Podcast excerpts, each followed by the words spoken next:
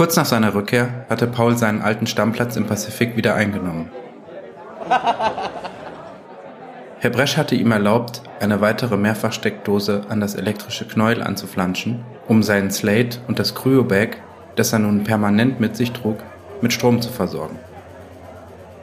So brummte und flackerte die exklusive Sammlung der pseudo-japanischen elektrischen Wasserfallbilder munter vor sich hin, während Paul versuchte, wach zu bleiben. Er schlief momentan auf der Couch eines der Cousins von Herrn Bresch, da er es nicht riskieren konnte, in seine Wohnung zurückzukehren. Die Gefahr, von irgendwelchen Konzernern oder Intersom-Beamten erwartet zu werden, war zu groß. Bei fast allen seiner Bekannten waren Typen in italienischen Maßanzügen aufgetaucht, die wortlos gerichtliche Anordnung und blitzende Dienstmarken hochhielten, Slates und Haussysteme konfiszierten und den digitalen Assistenten virtuelle Fußfesseln anlegten. Und das alles innerhalb der letzten vier Tage. Das Pacific war sein einziger Rückzugsort. Simon hatte ihm leider nichts genaueres darüber gesagt, was er tun sollte, wenn er es zurück in die Interzone geschafft hatte.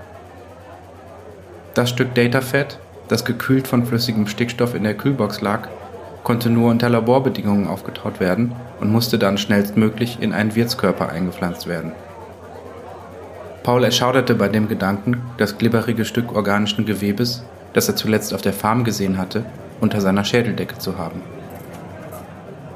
Das zweite Problem war, dass er vorher einen Experten für angewandte Quantenphysik finden musste, um das Datafed mit einer Instanz der künstlichen Intelligenz zu verschränken.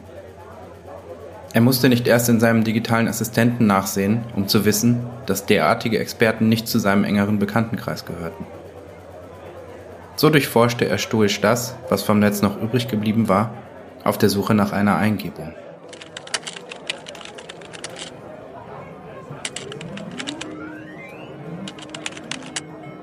Es wurde Nacht und der Lautstärkepegel im Pazifik stieg. Der sanfte Teppich aus Easy Listening Musik wechselte zu abstrakten elektronischen Klängen und war bei schepperndem Techno-Brega angekommen, als eine aufgeputschte Gruppe von Frauen die Bar betrat. Paul erkannte ein paar Mitglieder von Hypervirus und, zum Bestürzen seines übermüdeten Gehirns, Alisa. Arm in Arm mit der dünnen Existenzialistin, mit der er sich schon auf der Wohnkomplexparty gesehen hatte. In den Turbulenzen der letzten Wochen hatte er kaum noch an sie gedacht, aber jetzt stand sie plötzlich wieder mitten im Raum. Sie sah ihn, löste sich von ihrer Begleiterin und kam zu ihm hinüber. Paul, gibt's dich auch noch? Offenbar, antwortete Paul trocken. Nee, mal ehrlich, wo bist du gewesen? Hast du mitbekommen, was hier in den letzten Wochen los war? Ich brenne darauf zu hören, was du von der ganzen Sache hältst.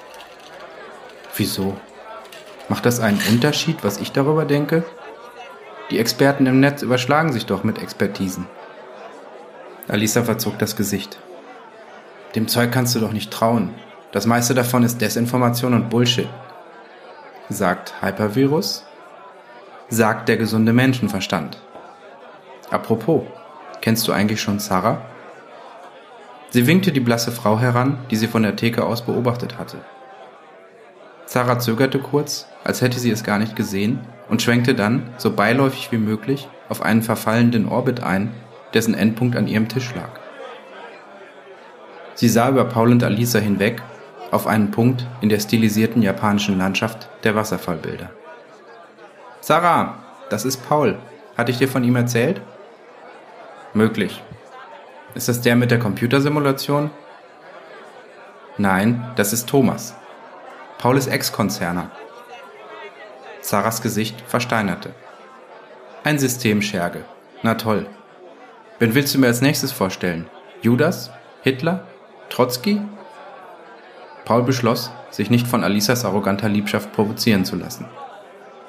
Trotzki? Du hältst Trotzki für einen Verräter?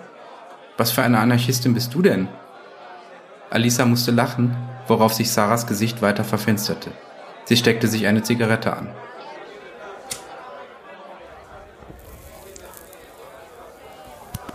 Whatever. Ein weiterer Nerd, mit dem du dich über Anne unterhalten kannst. Gehen. Ich geh da mal Spaß haben. Sie sah Paul an, der neben seiner Kühlbox hockte und, unrasiert und übermüdet, wahrlich kein erquickliches Bild abgab. Get alive, sagte sie, warf Alisa einen eiskalten Blick zu und kehrte zurück zu ihrer Gruppe. Sympathisch, sagte Paul düster. Alisa zuckte nur mit den Schultern. Also zurück zum Thema. Wo hast du in den letzten Wochen gesteckt? Lange Geschichte. Ich war in der FRB, habe da was für meinen Vater erledigt, aber du warst in der FRB? Da kommt man doch nur mit Sondergenehmigung rein. Aber klar, arbeitet dein Vater nicht für Ludicorp? Nicht mehr. Hör mal, Alisa, ich will nicht unfreundlich erscheinen, aber im Moment habe ich andere Sorgen. Ich kann nicht in meine Wohnung, gegen meine Freunde wird ermittelt und dann soll ich auch noch einen Experten für Quantenphysik finden. Einen Experten für Quantenphysik? Wieso das denn? Paul blickte Alisa lange an. Kann ich dir vertrauen? Ich meine, wir kennen uns jetzt schon ein paar Jahre und du stehst doch auf der richtigen Seite. Er zeigte auf die Hypervirus-Frauen, die gerade einen neongrünen Shot mit Goldblättern hinunterstürzten. Paul, ich habe selber einiges durchgemacht in der letzten Woche. Experimente mit einer künstlichen Intelligenz, verhaftet und verhört von der Turing-Polizei, eine Messe mit den analogen Verbindern. Die analogen Verbinder? Pastor Etzenkirchen? Diese Spinner hätten beinahe meine Mutter umgebracht. Er machte eine kurze Pause, entschied sich dann aber nicht weiter ins Detail zu gehen. Paul, warum erzählst du mir nicht in Ruhe, was passiert ist? Paul winkte Bresch heran und bestellte einen doppelten Adler Berlin Plus und ein großes Bier. Na dann, halt dich mal fest.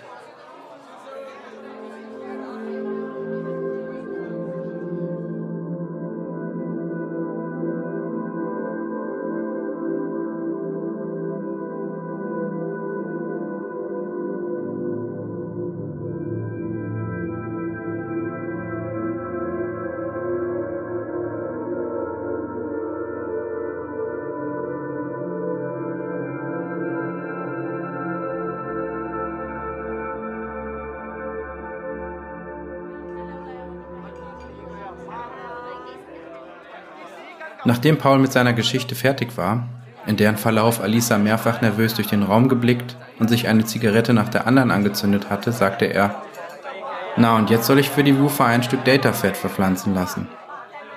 Alisa erstarrte. Datafett? So nennen die Woofer dieses ominöse organische Gewebe?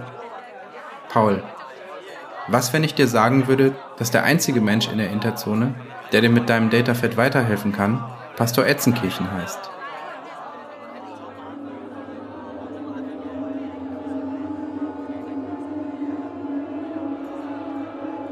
Paul hatte das Gefühl, als löse sich die Kulisse des Pazifik um ihn herum in ein zusammenhangloses Pixelmeer auf. Die Hiroshige-Replikas schwirrten in verwirrenden Kaleidoskopien vor seinen Augen, während er einen pechschwarzen digitalen Abgrund hinabstürzte. Er versuchte aufzustehen, griff impulsiv nach dem Kryobag und sackte dann wieder auf das Polster zurück, als ihm seine Beine den Dienst versagten. Alisa griff zu ihrem Slate und rief Pastor Etzenkirchen an.